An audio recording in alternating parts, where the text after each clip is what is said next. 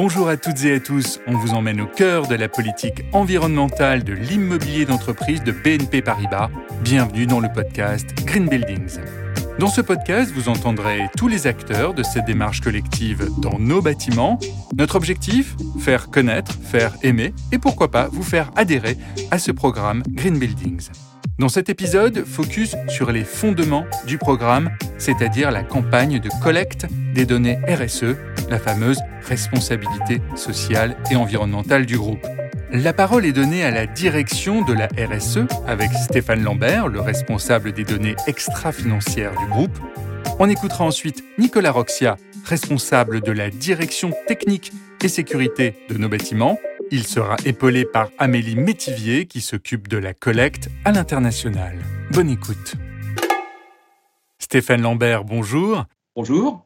Première question un peu évidente, pourquoi fait-on un reporting environnemental? Pourquoi collecte-t-on les données RSE du groupe?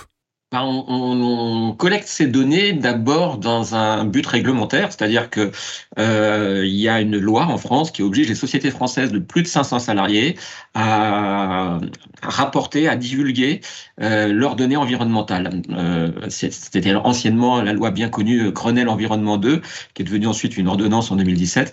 Et, voilà, on a donc cette obligation de mesurer, divulguer et rapporter nos données environnementales.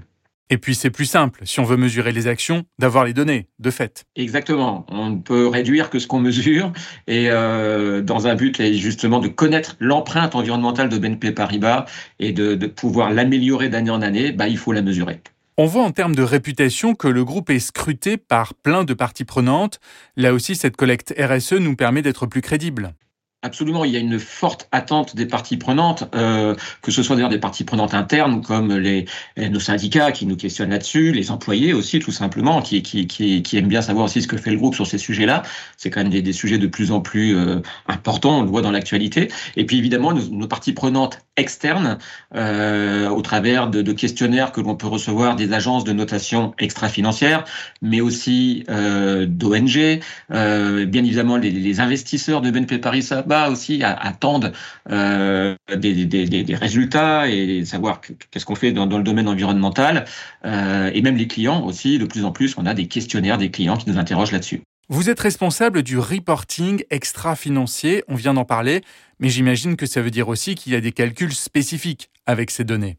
Exactement. Euh, à partir de ces données, on va pouvoir les, les, réutiliser euh, par exemple, dans, les calculs annuels pour BNPSA de l'intéressement, euh, bah voilà, il y, a, une partie environnementale, une partie RSE qui fait partie du calcul de l'intéressement.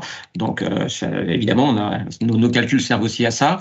Et puis, on, fait également la compensation carbone des émissions résiduelles après avoir diminué le plus possible nos, nos émissions euh, de gaz à effet de serre. On, en bout de chaîne, on les, on les compense.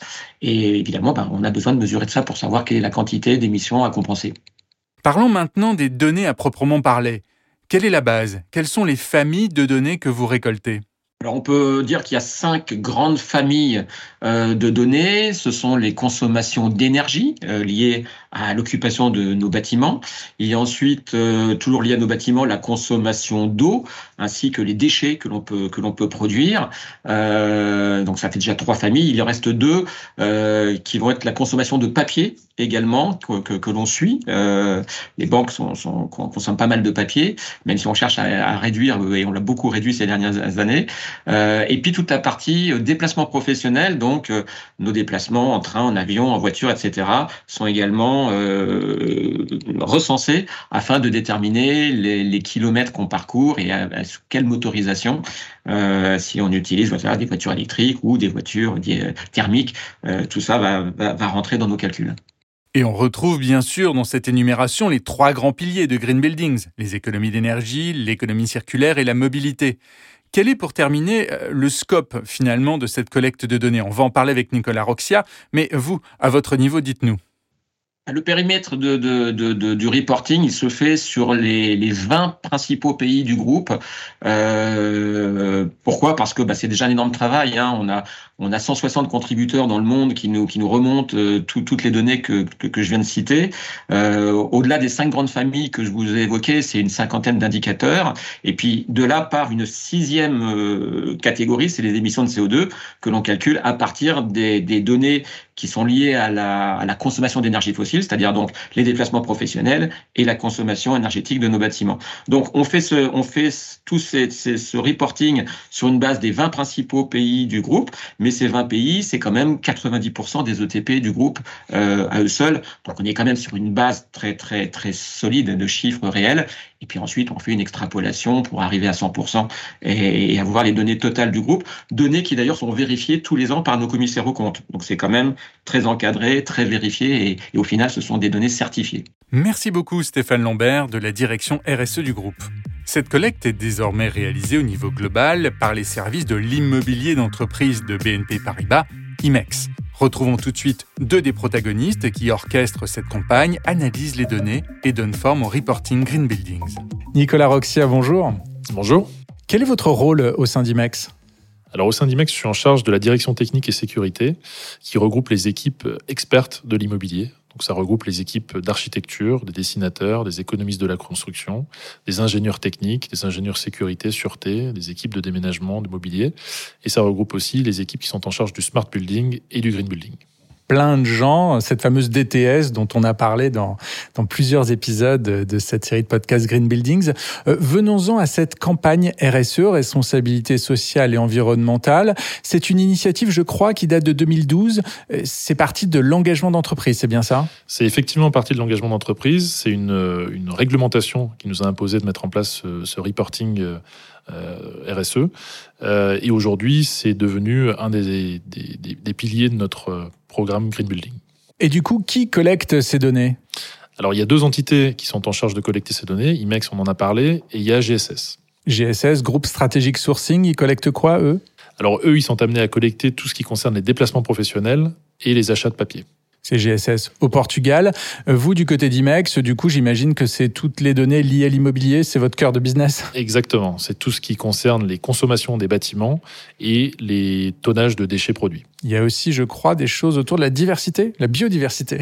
De la biodiversité, effectivement. On récolte toutes les initiatives locales en termes de biodiversité, mais aussi euh, des données plus factuelles comme le, le, le, les mètres carrés d'espace vert, par exemple, sur les immeubles les immeubles, euh, il y a aussi les agences et les data centers. L'ensemble du parc immobilier de BNP Paribas est quand même très conséquent. Donnez-nous quelques, quelques éléments.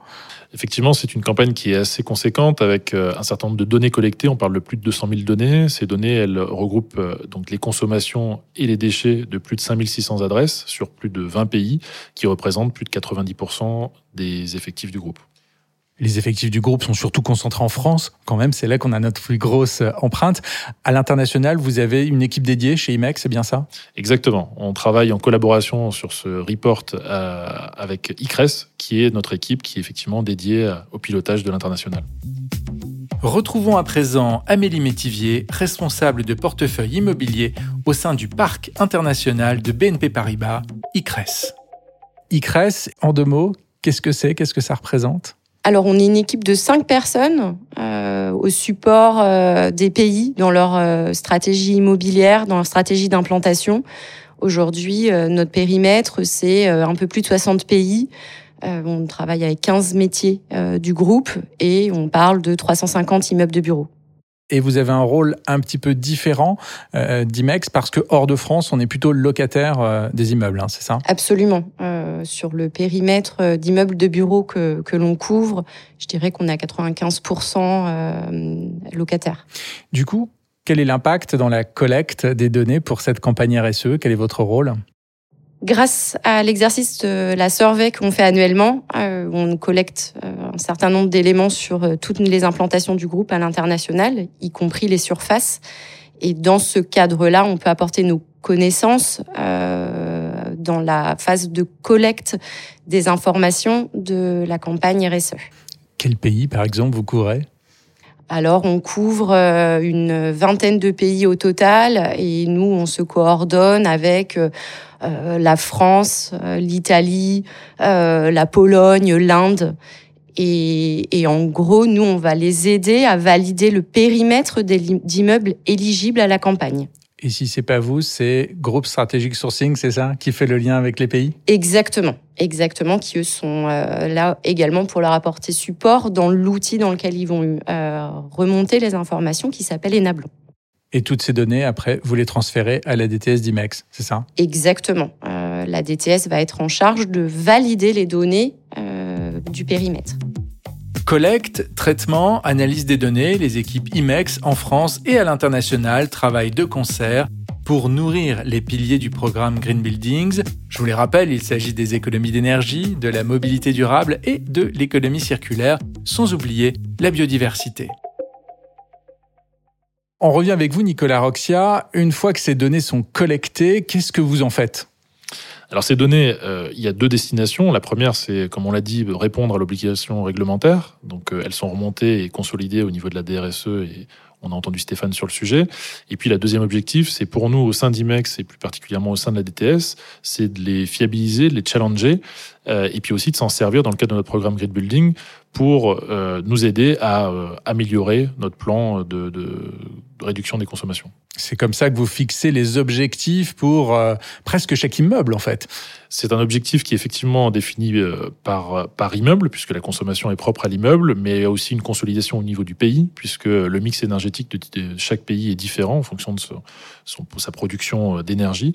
Et donc, ça nous permet effectivement de prioriser nos actions sur les pays et les immeubles qui sont les plus consommateurs, mais aussi ceux qui sont situés dans les pays sur lesquels le bilan carbone est le plus défavorable. On regarde le mix énergétique, on regarde les gaz à effet de serre, etc. Et on fixe donc les objectifs, on mesure derrière et, on juge. Exactement. Au final, cette campagne RSE et tout ce que vous récoltez, ça sert aussi pour le plan GTS 2025. Exactement. Il y a un, indicateur au sein du plan GTS 2025 qui est piloté par la direction générale euh, et qui est dédié au, plan d'économie d'énergie euh, au travers d'un objectif euh, de, de, réduction de moins 20% en 2025 versus 2019 des tonnes équivalent CO2 par ETP tonnes équivalent CO2 par équivalent temps plein. C'est un petit peu compliqué, mais on se doute que le chiffre en lui-même, euh, il est bel et bien euh, regardé par la direction générale, ce qui veut dire que chacun d'entre nous, quelque part, contribue à, cette, à ce KPI. Oui, comme on l'a expliqué euh, au travers des différentes communications Green Buildings, le green, c'est l'affaire de tous et ça doit embarquer tout le monde. IMEX au travers de ses actions, mais dans les territoires et sur l'ensemble des pays que, sur lesquels BNP Paribas est implanté, les éco-gestes et tout ce que les collaborateurs peuvent être amenés à faire pour réduire notre consommation. Merci Nicolas Roxia. Merci à vous. Merci à Amélie Mitivier, Stéphane Lambert et Nicolas Roxia qui nous ont permis d'y voir plus clair sur les fondements du programme Green Buildings. Dans les autres épisodes de ce podcast, retrouvez des aspects plus opérationnels autour des économies d'énergie, de l'économie circulaire et de la mobilité durable. À bientôt!